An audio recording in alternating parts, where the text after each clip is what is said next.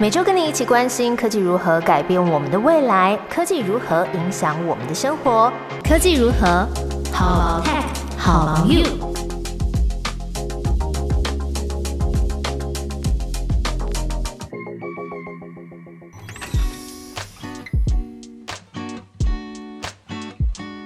Hello，大家好，我是 Momo。科技如何又来陪你聊聊科技新发展、科技新应用。记得订阅节目，听了科技如何，生活也会更 smart。这集要分享给你的是美式足球超级杯的广告趋势，还有挖矿的热能也能再利用。NFL 举办的 Super Bowl 超级杯是美国的国家美式足球联盟年度冠军赛，它备受关注的程度，除了是全美国收视率最高的电视节目，中场的 Halftime 表演秀对于明星艺人也是相当重要的曝光。等于是对全世界公开放送。那么在各个广告时段呢，也是各大厂商的兵家必争之地啦。台湾对于美式足球的讨论实在不多，所以我承认，每年我都是先看完表演，再来看看今年有什么有趣的广告。那么在讲到广告之前，也小小的聊一下这一次的 NFL 暌违三十年办在 LA，上次办在这里的表演嘉宾是 Michael Jackson。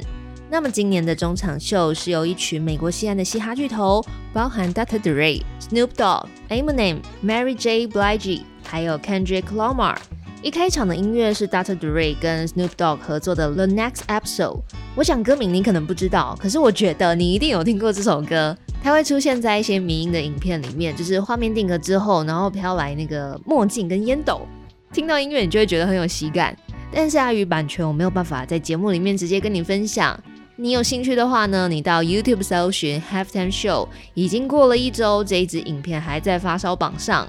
所以你看，光是在这个 Super Bowl 曝光的效应就多么惊人，因为有非常大的收视人口，很多广告商都会把最精彩、最有创意的广告作品压在这个时候播送。单看这个超级杯的广告价码，三十秒的广告就要烧掉一点八亿新台币的天价。可是这个天价也是有意义的。依照富比士的计算，在 Super Bowl 花钱买广告的厂商，大约可以凭借着这个三十秒的曝光，来换来三十亿新台币的收益。那么 Super Bowl 作为全美国广告最贵的时段，吸引到的当然也是资金雄厚的大品牌主喽。Facebook 来广告他们的元宇宙，那么 Google 有新手机 Pixel 六在 Super Bowl 登场，Amazon 也找来黑寡妇 Scarlett 和她的老公 Clean 饰演被智能语音助理 Alexa 无所不语的夫妻生活。除此之外的广告主还有像是各大车商、影音业者，尤其许多车厂，他就把握这个每年一次的机会砸重金来宣传新车。今年让我印象比较深刻的是 B N W 还有 Kia。B N W 找来了阿诺施瓦辛格跟沙马海耶克扮演神话里面的天神宙斯跟皇后赫拉，他们退休下凡来人间度假，结果碰到邻居有有时候电器没电啊坏掉的时候，他们就把这个阿诺演的宙斯当做水电工，借助他的神力来充电。那也就是代表说，未来你的家庭啊生活里面都是跟电器有关。结果这个宙斯呢，他坐上这个 B N W。纯电旗舰修旅车 iX 的驾驶座，在享受公路旅行的乐趣，驾驶的很开心，连车子也是电动的喽。那么这台 B N W iX 也已经来到台湾上市了，最快是在二零二二年，也就是今年的三月展开交车。你有机会在路上看到这台跟宙斯同款的纯电旗舰修旅车。那么另外一家车商 Hyundai 旗下的 Kia。影片则是透过一只可爱的机器小狗来主推电动车 EV 六。这一只机器腊肠狗，它原本是在橱窗里面贩售，可是看到窗外的车主人他在帮 EV 六充电的时候，那只狗狗就似乎感觉到，嗯，这会是一个好归宿哦。所以在城市里面奔跑追赶着那台 EV 六的身影，瞬间有种在看《玩具总动员》的真人版，就是那只弹簧的腊肠狗在路上跑跑跑的感觉。那么 EV 六也即将在第二季跟台湾的车主们相会。除了以上两个品牌，通用汽车它也放上他们的影片来致敬知名的美剧《黑道家族》，来曝光他们最新的这个电动皮卡车。那么现在超级杯的广告时间发表的车都是以电动车为大宗了，这也代表着电动车的发展油门是稳稳踩着加速当中。光是二零二一年的数据，全球就销售出了六百五十万部的电动汽车，这里面有全电动跟插电式的混合动力车，这两个数据加起来就比二零二零年还要多了百分之一百零九。除了电动车在今年的超级杯广告能见度超高，另外一个要告诉你的趋势是，今年超过一半的广告金主是由币圈所贡献的。其中，美国交易量最大的加密货币交易所 Coinbase，他们登了一则你可能会有一点怀念的广告，很像是以前你用 DVD 播放机，你太久没有用的时候，它有个荧幕保护程式。那么这次 Coinbase 是用一个 QR code 上上下下、左左右右在荧幕四周弹来弹去。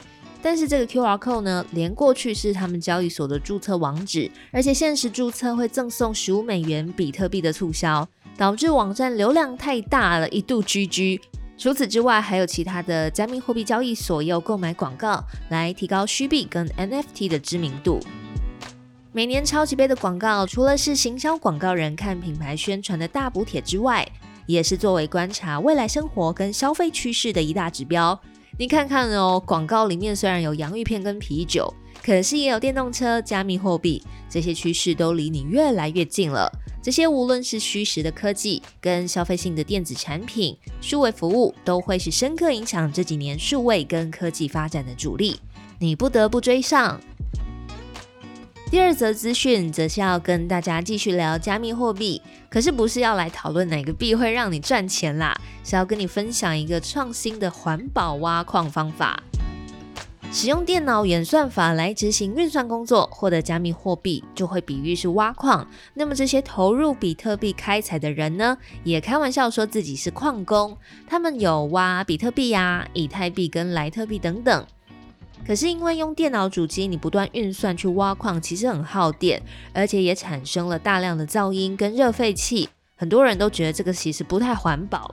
而且现在大家讨论缺电、绿电，欧洲那边也有能源价格失控的问题。这些矿工们就突发奇想，把这个挖矿产生的热能再利用。像是荷兰矿工们，他们边挖矿边种菜；挪威当地也靠比特币排出的热废气来烘干木材。这些矿工的挖矿行为也对世界更有贡献了。Bitcoin Balloon 的创始人就说，有一些种植需要养在温室里面的蔬果、花朵的农民呢，他们是需要透过传统的加热器来让温室恒温。那么这些矿工就把矿机搬到农民的温室里面架设，如此一来，挖矿所产生的热废气高温就可以让温室保持温暖，农民也可以减少在温室种植当中使用的天然气。整个是循环再利用。那么对于农民来说，由于当地的天然气价格飙升，因此有这样的挖矿热可以利用，当然是再好不过啊。对于想挖矿的 Bitcoin Balloon 来说，由于荷兰温室常常设有发电的设施，而且利用地热、瓦斯还有气电的共生设备，也可以帮他们省下不少的电力费用。这样的合作让双方都是双赢的局面，可以省下一大笔钱。除了荷兰之外，加拿大的加密货币矿商 Meet Green 也即将跟能源公司 Longstyle 合作，用热能的形式回收百分之九十六以上用于挖矿所消耗的电力。从二零二二年开始，就会为温哥华北部的居民来提供暖气哦。节目最后也来问大家：你也是矿工吗？不知道台湾未来有没有可能也会有这种互利共生的方式？最近台湾的天气好冷，但是矿工们都不用怕感冒着凉诶，不用另外开暖气。以上就是跟大家分享的两则科技趋势。想要知道科技如何改变我们的未来，科技如何影响我们的生活，记得在 Apple Podcast、Spotify 按下订阅追踪。科技如何需要你的支持？我们下集再来聊。How about tech? How about you? 拜喽。